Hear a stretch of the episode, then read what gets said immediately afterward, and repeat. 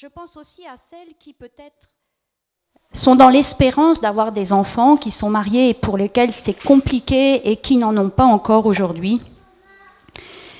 Je pense aussi à celles qui n'en ont pas eu et qui n'en auront jamais, mais qui n'en sont pas pour autant des femmes en puissance.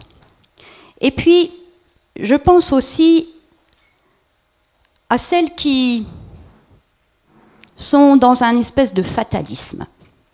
Et puis, moi, je ne sais pas comment est-ce que vous êtes venus ce matin, mais peut-être qu'il y en a certaines qui, sont super contentes parce que ce matin, elles ont eu le petit déj au lit, peut-être même un petit cadeau.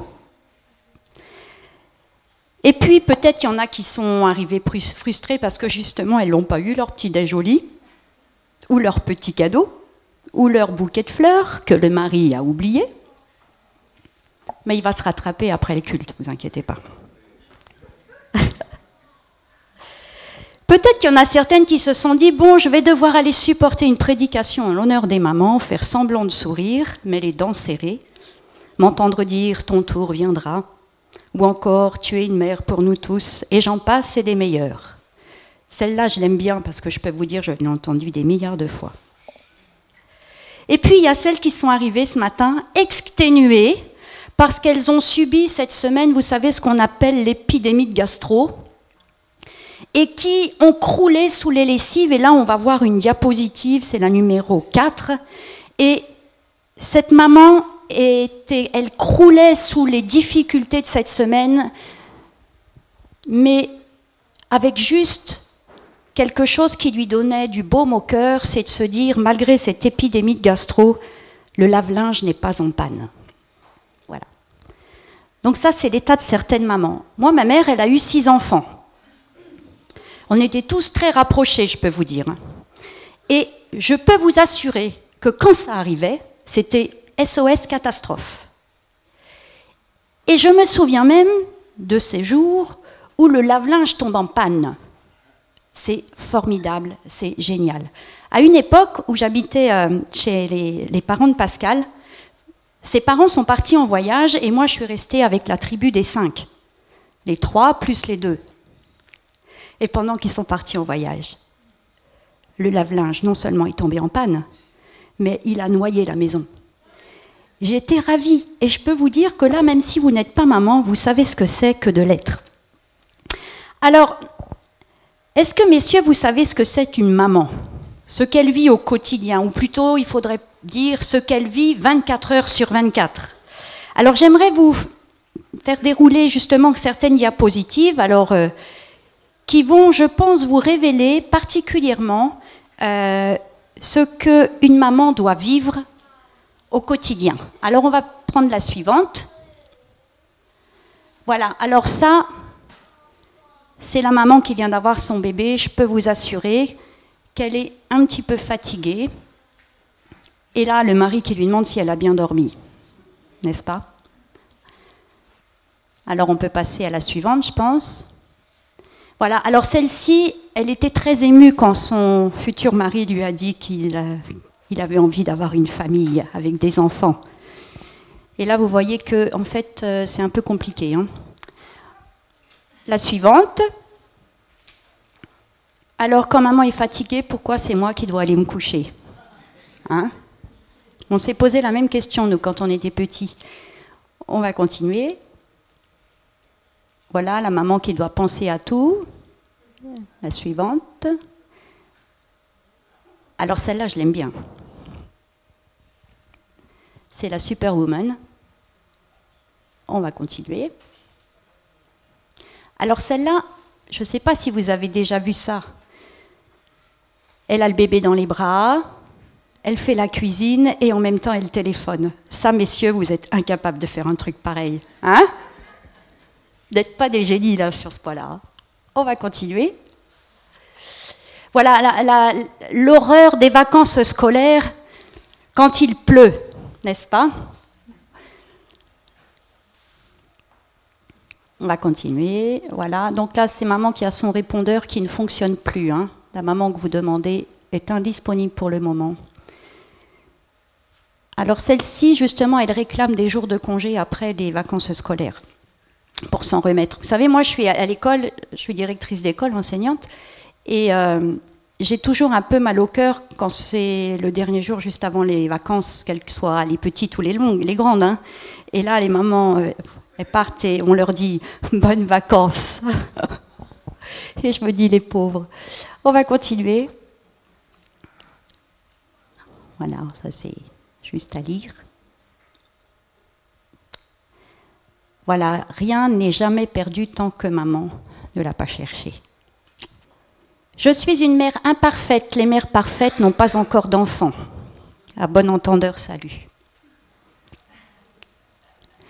Voilà, celle-ci, elle imagine qu'il faudrait qu'elle se greffe un troisième bras pour pouvoir tout faire. Et ça, voilà, ça, on ne va pas le mettre tout de suite, c'est pour plus tard. Alors ça, c'était juste pour sourire, mais en fait, ce matin, j'aimerais euh, vous communiquer deux pensées. La première, c'est que les mamans, les femmes, sont vraiment des femmes de valeur que Dieu a créées avec un cœur de mère, mais aussi avec la capacité à communiquer des valeurs. Et la deuxième pensée, c'est de la partie importante de la vie de tout chrétien d'ailleurs, qui est la valeur de la prière. Alors, des femmes de valeur. Vous savez, dans notre société, je crois qu'il n'y a absolument rien de comparable avec ce que Dieu voit en nous, en vous, les femmes et les mamans. Si vous avez déjà regardé l'Institut officiel de statistique, les FAF, qui sont les femmes au foyer, je ne sais pas s'il y en a ici, mais je pense qu'il doit y en avoir, elles sont classées dans la catégorie inactif. Sur les déclarations d'état civil, elles sont classées dans la catégorie sans profession. Dieu a créé la femme pour qu'elle donne la vie, mais il l'a aussi créée avec vraiment un cœur de mère avant même qu'elle soit mère. Ce matin, on a chanté justement des, des, chants qui étaient vraiment en rapport avec le fait que Dieu nous a créés. Et je crois que ce cœur de mère qu'on ait un jour ou pas des enfants, il est bien existant. Et il vous suffit de regarder, d'observer une petite fille qui joue à la poupée, alors qu'elle a même peut-être seulement deux ans, peut-être moins. Et en fait, elle a tout simplement un comportement qui n'est rien d'autre qu'un comportement de maman avec sa poupée. Bon, parfois, il arrive, j'en conviens, que le crâne de la poupée percute un peu le sol, le mur, certes, mais ça c'est parce qu'elle n'a pas encore la motricité fine, voyez-vous.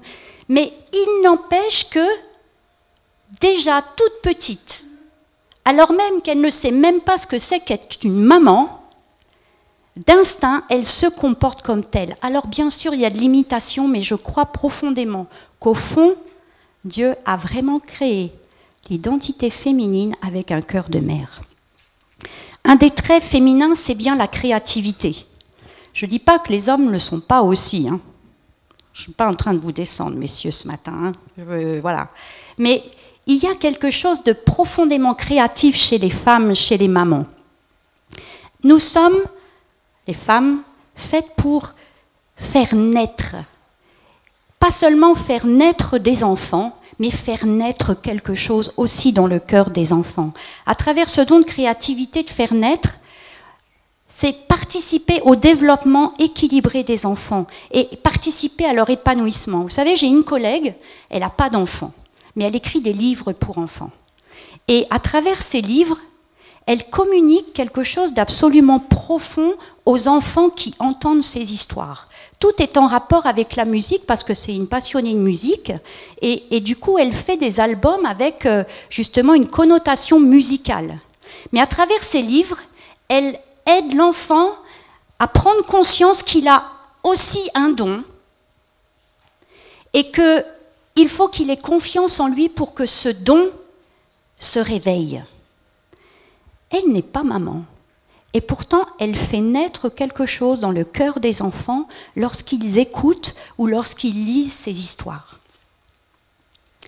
Alors j'aimerais dire vraiment à celles qui n'ont peut-être pas encore eu ou pas encore eu pas la joie d'avoir des enfants, vous n'en êtes pas moins des personnes, des femmes, qui peuvent avoir un impact pour faire naître quelque chose de bon dans le cœur des enfants.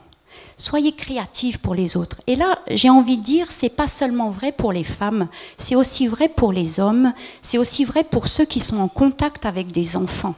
Vous pouvez leur faire naître en eux quelque chose de bon, quelque chose de positif, quelque chose qui va faire qu'ils vont rechercher ardemment à savoir quels sont leurs dons à l'intérieur. Je suis sûre qu'ici, il y a des gens qui n'ont pas forcément grandi dans des familles qu'on appellerait équilibrées et qui peut-être n'ont pas entendu forcément des encouragements positifs quant à leur personne, leur personnalité.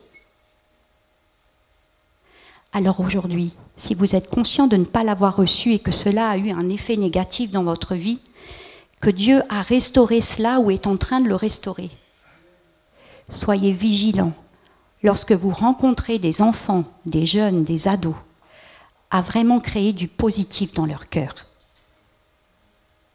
Et ça, quand on est chrétien, Dieu nous donne cette capacité de le faire. Dans Proverbe 31, verset 10, il est parlé de la femme de valeur. Dans la traduction de la Bible du Semeur, c'est la femme vaillante. C'est intéressant que le mot hébreu traduit par valeur signifie une force ou une armée, la richesse, la vertu, la vaillance et la force. Ce mot, il est proche d'un mot signifiant fortification militaire. Dieu a voulu créer des femmes qui sont des femmes de valeur et vous en faites partie. Quoi que vous pensiez de vous aujourd'hui,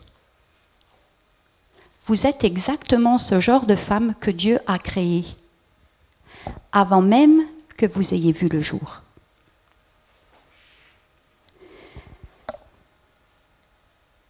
Des femmes de valeur, fortification militaire. Vous allez pouvoir rentrer à la maison et dire à votre mari, tu as à côté de toi une fortification militaire.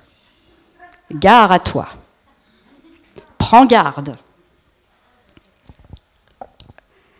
Mais vous savez, on comprend alors pourquoi, dans la Bible, Jésus parle aussi tellement de la mère et dans l'Ancien Testament, dans Juge, 5, pardon, verset 7, Dieu dit Je me suis levé comme une mère en Israël. Je me suis levé comme une mère en Israël. Et quand on comprend cette, cette symbolique de la fortification militaire, comment Dieu se lève-t-il? Il se lève comme résistant, comme victorieux, comme pouvant tout accomplir. Alors vous allez dire, eh, là, tu pousses un peu fort le bouchon. Mais non, je pousse pas du tout fort le bouchon. Parce que je crois vraiment qu'il y a de nombreuses femmes, de nombreuses mères qui se sont levées de cette manière dans leur famille pour défendre un droit, pour défendre une sécurité, pour imposer un équilibre dans la famille. Il y en a qui se sont tenus debout de cette manière. Parfois, elles sont tombées. Peut-être même qu'ici, ce matin, il y en a qui sont tombées, qui se tenaient debout, mais qui ont abandonné de se tenir debout. Mais Dieu vous a fait pour que vous teniez debout. Et vous pouvez être assuré qu'avec son aide, vous pouvez à nouveau vous relever.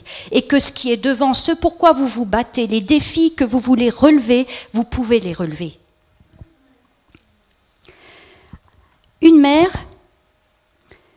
elle fait un boulot extraordinaire. Elle fait un métier qui n'en est apparemment pas un. Et pour autant, elle est éducatrice, elle donne l'instruction, elle enseigne, elle est docteur, infirmière, femme de ménage, comptable, psychologue pour enfants, organisatrice de sorties, cuisinière, pâtissière, fait, parce que je vous signale quand même que quand un enfant pleure, si maman fait un bisou, les pleurs s'arrêtent instantanément est quand même. Elle est même actrice, parfois même clown. Mesdames, vous êtes des actrices en puissance. Moi, je me souviens, à l'époque où Timothée, le petit frère de, de, Pascal, devait apprendre ses leçons, il avait horreur de ça. Il n'est peut-être pas le seul. Ici, il y en a certainement qui étaient pareils. Et alors, lui, lui faire apprendre une leçon, c'était juste waouh. Alors voilà ce que j'avais fait un jour. J'ai mis une chaise sur la table. Je l'ai assis sur la chaise. et je lui dis maintenant tu es au tribunal, moi je suis le juge, et je te pose les questions. Je peux vous assurer, il a super bien appris sa leçon.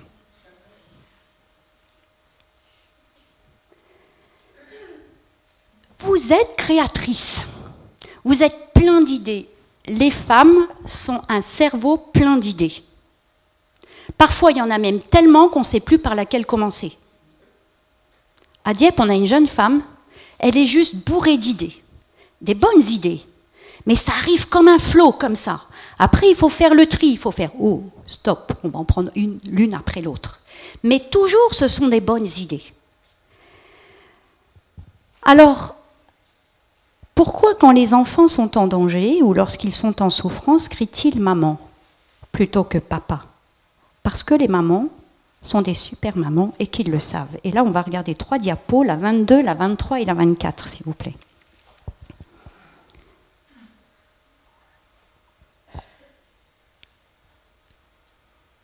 diapo 22, diapo 23 et diapo 24. C'est pas ça en fait, mais ça pourrait être 22, 23, 24.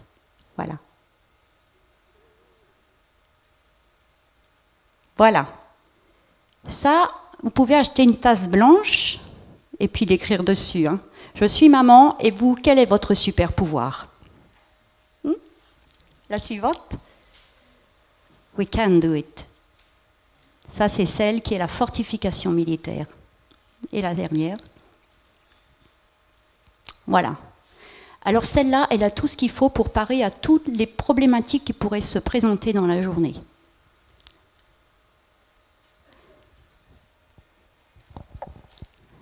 Dans la Bible, vous lisez 300 fois le mot maman. C'est quand même pas rien. Et on comprend du coup pourquoi on le retrouve tellement quand Dieu parle de la manière dont il, il fait avec ses enfants. Les mamans, ce sont aussi des femmes qui communiquent des valeurs. Alors bien sûr, les papas aussi. Mais aujourd'hui, plus que jamais, la société, l'Église a besoin de femmes, de mamans qui communiquent les vraies valeurs, celles qui vont donner de l'équilibre, de la sécurité aux enfants. Dans Genèse 27, je vais prendre un exemple, dans Genèse 27, verset 46, il est question de Rebecca.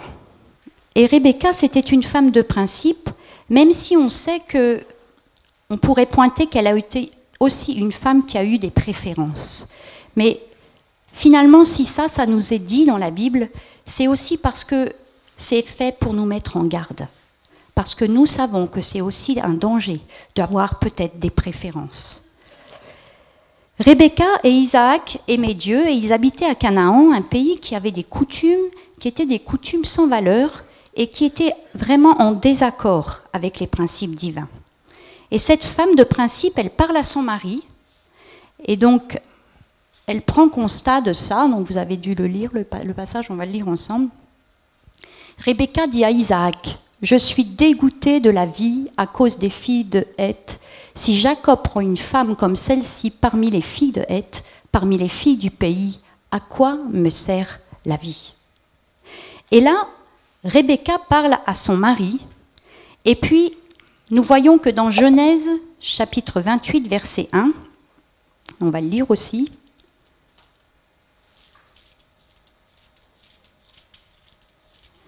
Genèse 28. Isaac appela Jacob, le bénit et lui donna cet ordre. Tu ne prendras pas une femme parmi les filles de Canaan. Et il l'envoie pour aller chercher une femme qui sera une femme selon les valeurs de Dieu. On note deux choses dans ce passage qui sont intéressantes et qui sont aussi très parlantes. Premièrement, c'est Rebecca, la mère, qui voit le danger qui se pointe à l'horizon pour son fils qui envoie aussi toute la dimension spirituelle.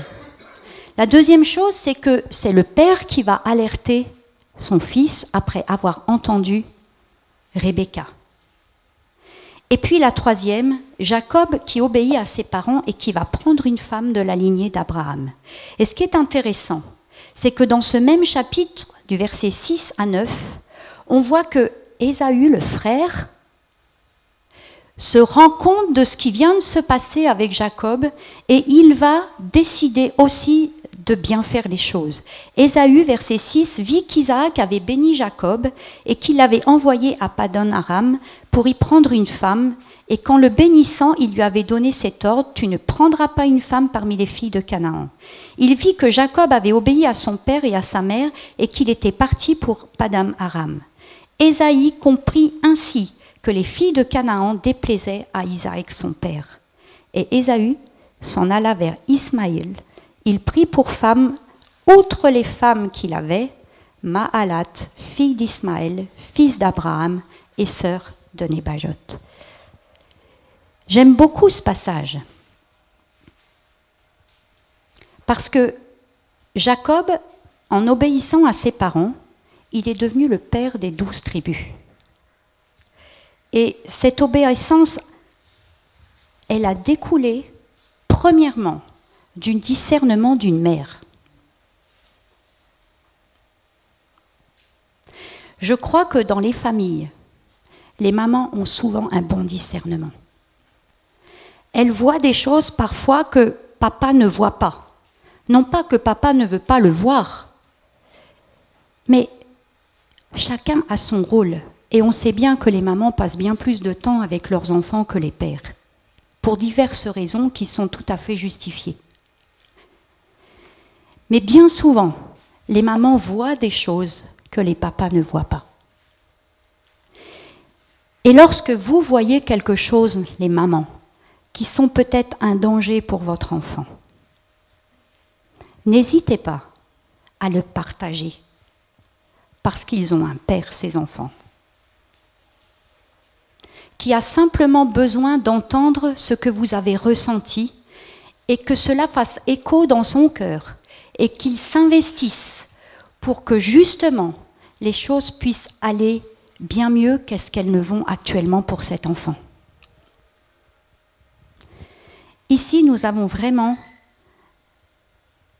l'exemple de quelqu'un qui a fait en sorte que leur fils choisisse le bon chemin et qu'il parte pour que sa vie soit une vie selon les valeurs de Dieu. Se lever pour communiquer ces bonnes valeurs, c'est un vrai défi aujourd'hui dans ce 21e siècle. C'est encore plus un défi, je pense, qu'à l'époque où nous, nous étions enfants. Parce qu'il y a autour de nous tellement de choses, tellement de tentations, tellement de, choses qui sont distribuées, enseignées, que nous savons ne pas être en adéquation avec ce que nous croyons en tant que chrétiens mais pour lesquels il est tellement difficile de convaincre nos enfants que ce n'est pas bon pour eux.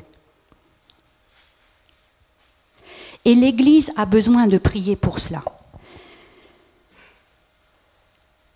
Je crois que l'Église a vraiment besoin d'être consciente que nous devons prier ardemment pour les enfants, mais pour les parents, pour qu'ils puissent être capables de les accompagner dans leur vie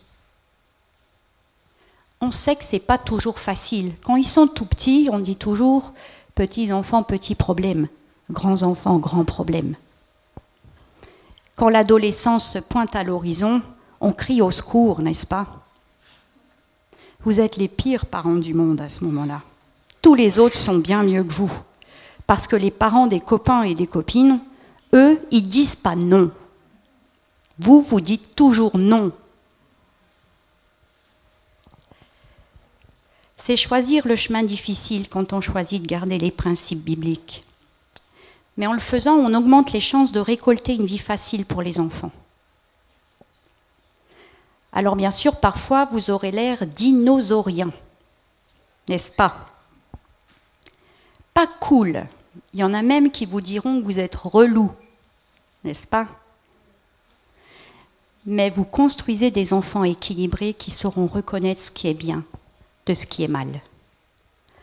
Ils vous diront merci seulement plus tard, quand ils seront eux aussi peut-être parents un jour et qu'ils vivront exactement les mêmes choses. Mais pour autant, je pense que absolument rien n'est possible sans l'élément central de notre vie de chrétien, qu'on soit mère, qu'on soit père, qu'on soit oncle, tante, grand-mère, grand-père, ami. C'est la prière qui fait que nous pouvons tenir bon et c'est la prière qui fait que ces enfants vont aussi rentrer dans un chemin qui est le bon. Alors je vais prendre rapidement deux exemples qui sont très différents mais qui pour autant ont pour élément central la prière de mère. Je crois qu'on doit être conscient que c'est une bataille spirituelle qui se joue autour des enfants. Et du coup, c'est aussi une bataille spirituelle pour vous les parents, ou pour vous les mamies, les papis, les oncles, les tantes qui priez pour vos enfants, vos petits-enfants, vos neveux, vos nièces.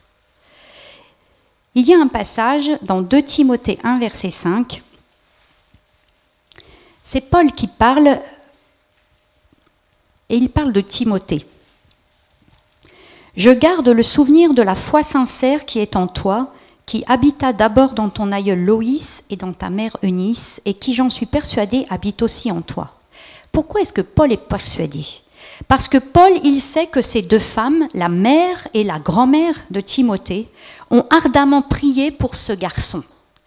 Ils ont prié pour qu'il tienne bon, et peut-être même qu'ils ont prié pour qu'un jour il serve le Seigneur. C'est un exemple de réussite. Je crois qu'il y a des tas de témoignages, vous en avez forcément déjà entendu, des témoignages de mères, de grands-mères, qui ont prié pour leurs enfants, pour leurs petits-enfants, et qui ont vu des enfants et de petits-enfants suivre les voies du Seigneur. Peut-être pas toujours pour tous de manière hyper euh, directe. Peut-être certains sont sortis du chemin pour y rentrer après. Mais une chose est certaine, et la Bible le dit, enseigne l'enfant pendant qu'il est jeune.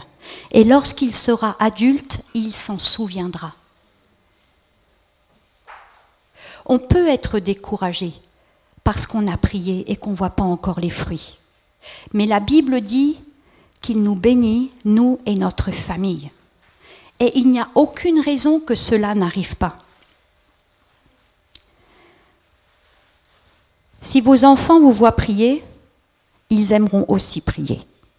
Il y a un jeune garçon qui disait un jour à sa mère, alors qu'il était maintenant jeune garçon adulte, Mon moment préféré, c'est quand tu venais prier avec moi le soir. Ne sous-estimez pas, ces moments-là où vous allez avec votre enfant prier, petit, peut-être aussi ado. Parce que ces choses-là, sans que vous le sachiez, ça sème du bon et ça crée des bonnes habitudes.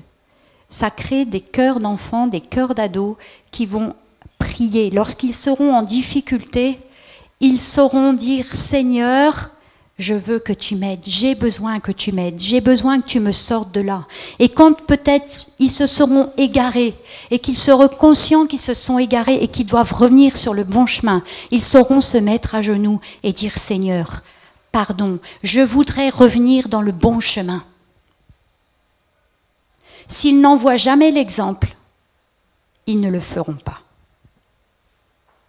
Combien de choses est-ce que nous-mêmes nous faisons parce que nous les avons vus faire? Encore à plus forte raison, les enfants ont-ils besoin aussi de nous voir et de vous voir prier? Je me souviens, lorsqu'il y avait eu l'installation de, pour ceux qui le connaissent, de Patrick Dudas comme pasteur, sa femme avait témoigné. Et elle disait que ce qui l'avait toujours marqué quand elle était petite, c'est de voir son père se lever le matin, tôt, pour aller prier et lire sa Bible. Et elle a disait, ça m'a tellement marqué. Toujours, chaque jour, il faisait cela. Et cela avait semé quelque chose dans le cœur de sa fille, qui, à son tour adulte, épouse de pasteur, avait aussi cette même habitude de toujours prendre du temps avec le Seigneur. Alors je sais qu'ici, il y a des mamans, des mamies qui prient pour leurs enfants, pour leurs petits-enfants. Il y a certainement aussi des tantes, des oncles qui prient aussi pour les enfants. Et Dieu veut vous dire ce matin, vous faites bien de prier, parce que je vais honorer vos prières. Vous faites bien de prier et ne cessez pas de prier, quel que soit ce que vous voyez. Vos enfants, les enfants bénéficieront de cette foi en Dieu comme un héritage spirituel grâce à vos prières. Mais j'aurai un dernier message à vous communiquer. Et ça, ça ne concerne pas seulement les mamans, ça concerne aussi les pères, les grands-parents, et aussi ceux qui peut-être aujourd'hui ne sont pas parents mais qu'ils deviendront un jour, et qui pourraient être confrontés à cette même situation. Alors je vais vous parler d'une autre maman de la Bible. Il s'agit de Jochebed. Vous savez qui c'est Jochebed? Bravo, la maman de Moïse. On, entend, on parle souvent de la maman de Moïse, mais on ne dit pas forcément toujours son prénom. Cette maman, c'était une femme ordinaire, tout à fait ordinaire, tout à fait comme vous. Mais un jour, elle a caché son enfant pour le faire échapper à, une mort certaine. Cette histoire, on la trouve dans Exode au chapitre 2.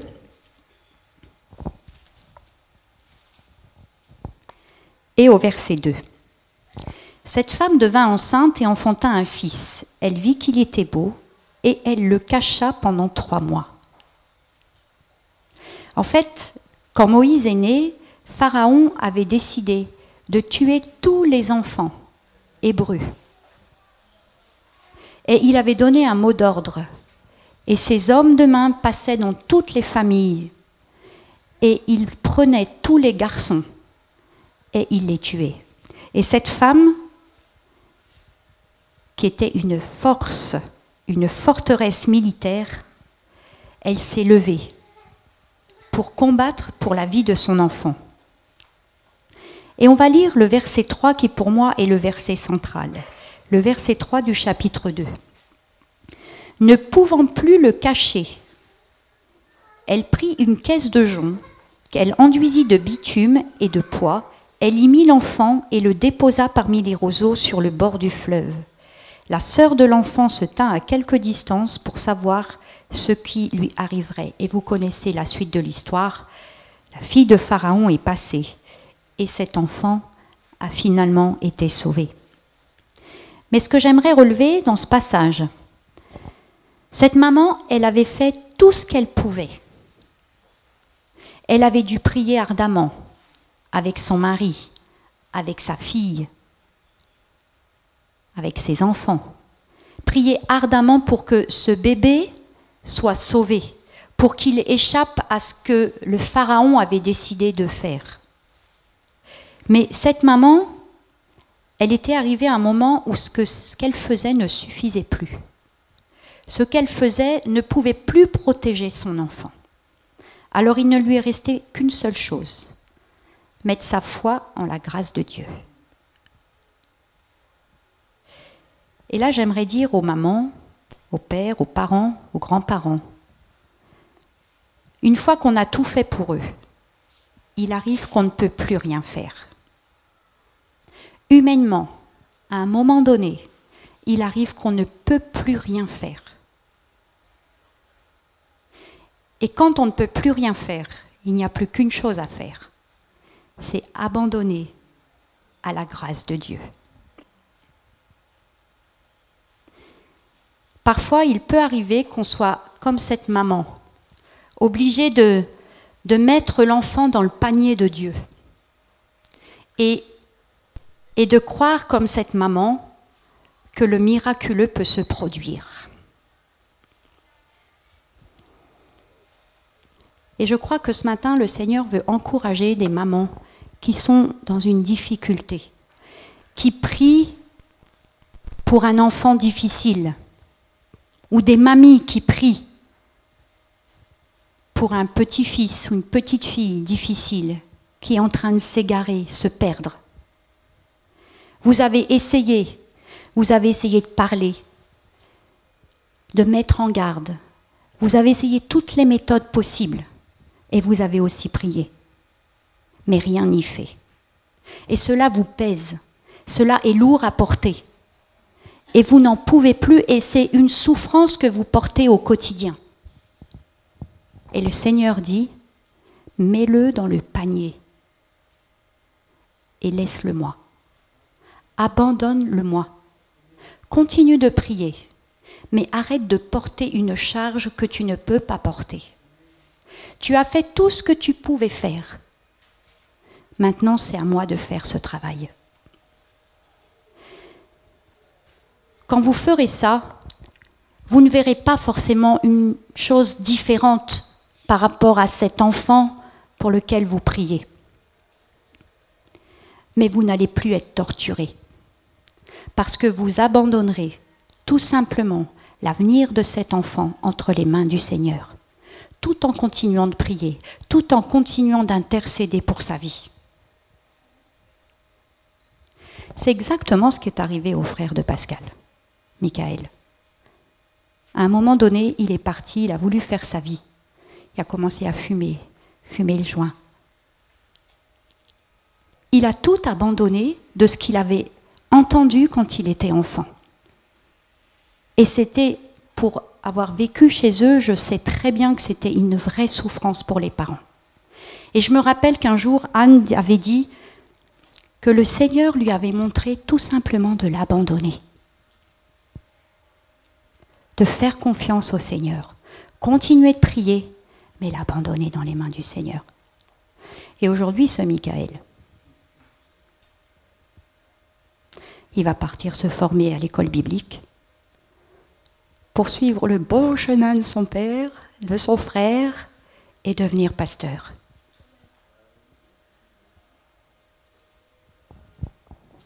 Et pourtant que de souffrances vécues je peux vous dire que pour l'avoir vu, on n'aurait pas pu penser que ça allait finir comme ça. Mais notre Seigneur est un Seigneur de miracles. On l'a chanté ce matin. Il restaure, il redonne la vie, il ressuscite les morts. Et là, dans ce cas-là, je peux vous dire, c'est vraiment de la résurrection. Le Seigneur est celui qui crée l'impossible. Et il nous encourage encore ce matin à abandonner dans ce panier ce qui est maintenant quelque chose que nous ne pouvons plus gérer, que nous ne pouvons plus faire évoluer par nos propres forces. Alors je voulais encourager ce matin les dames, les mamans, les grands-mères, les tantes, mais aussi les papas, qui aujourd'hui ont juste l'occasion de se souvenir, ou même ceux qui ne sont peut-être pas encore papas, qui ne sont peut-être même pas encore mariés, mais qui aujourd'hui encore se souviennent de ce que c'est qu'une maman à leur côté, ou une maman en puissance en devenir,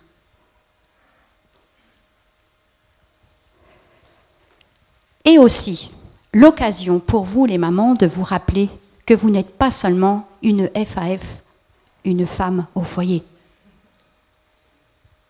Et que Dieu a vraiment créé quelque chose de puissant en vous en tant que mère. C'est pas seulement une fatalité.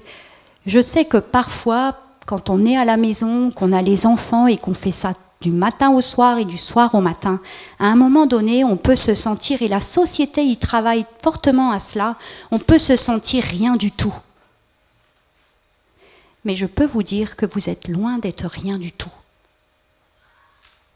Parce que ce que vous construisez à la maison avec vos enfants, c'est quelque chose de tellement précieux. Et que lorsque ces enfants sont grands, et ce matin c'était intéressant aussi d'entendre Yves à l'âge qu'il a, se rappeler de sa maman, de l'impact qu'elle a pu avoir dans sa vie.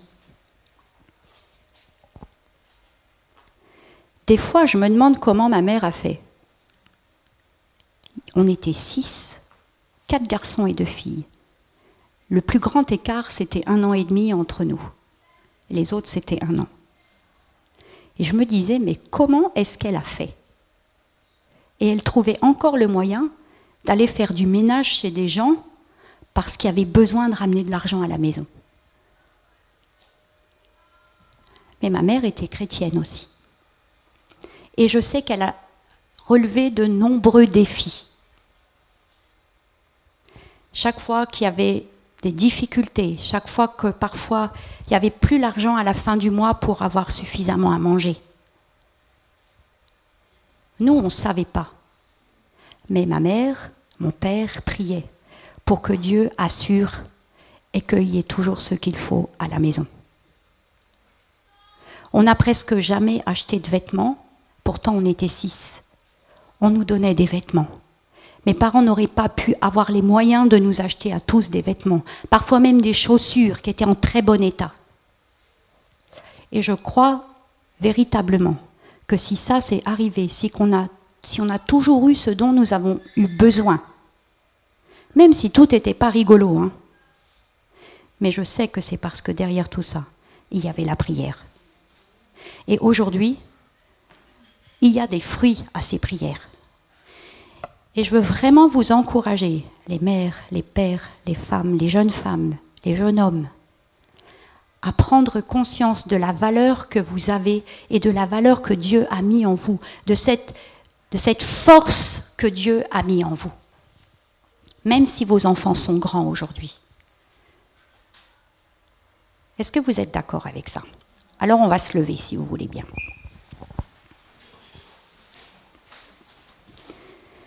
Seigneur, je veux te remercier ce matin parce que c'est pas toi qui as créé la fête des mères, mais comme tu as créé les mères, la fête des mères a été créée. Et je crois que tu te réjouis aussi de cette fête. Évidemment, tu n'attends pas ce jour de fête pour bénir les mamans, comme tu n'attends pas le jour de la fête des pères pour bénir les pères. Nous bénéficions chaque jour au quotidien de ta grâce et de ta bénédiction.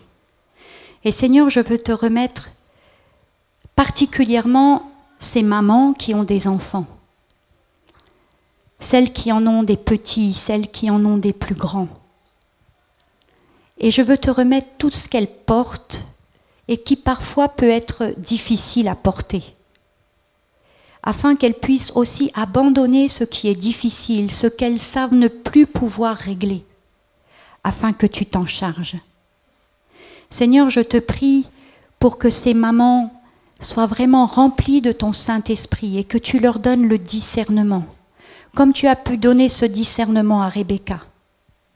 Et je te prie pour ces pères, afin qu'ils aient aussi ce cœur à ton écoute et que ces paroles qui peuvent venir de toi fassent écho dans leur cœur.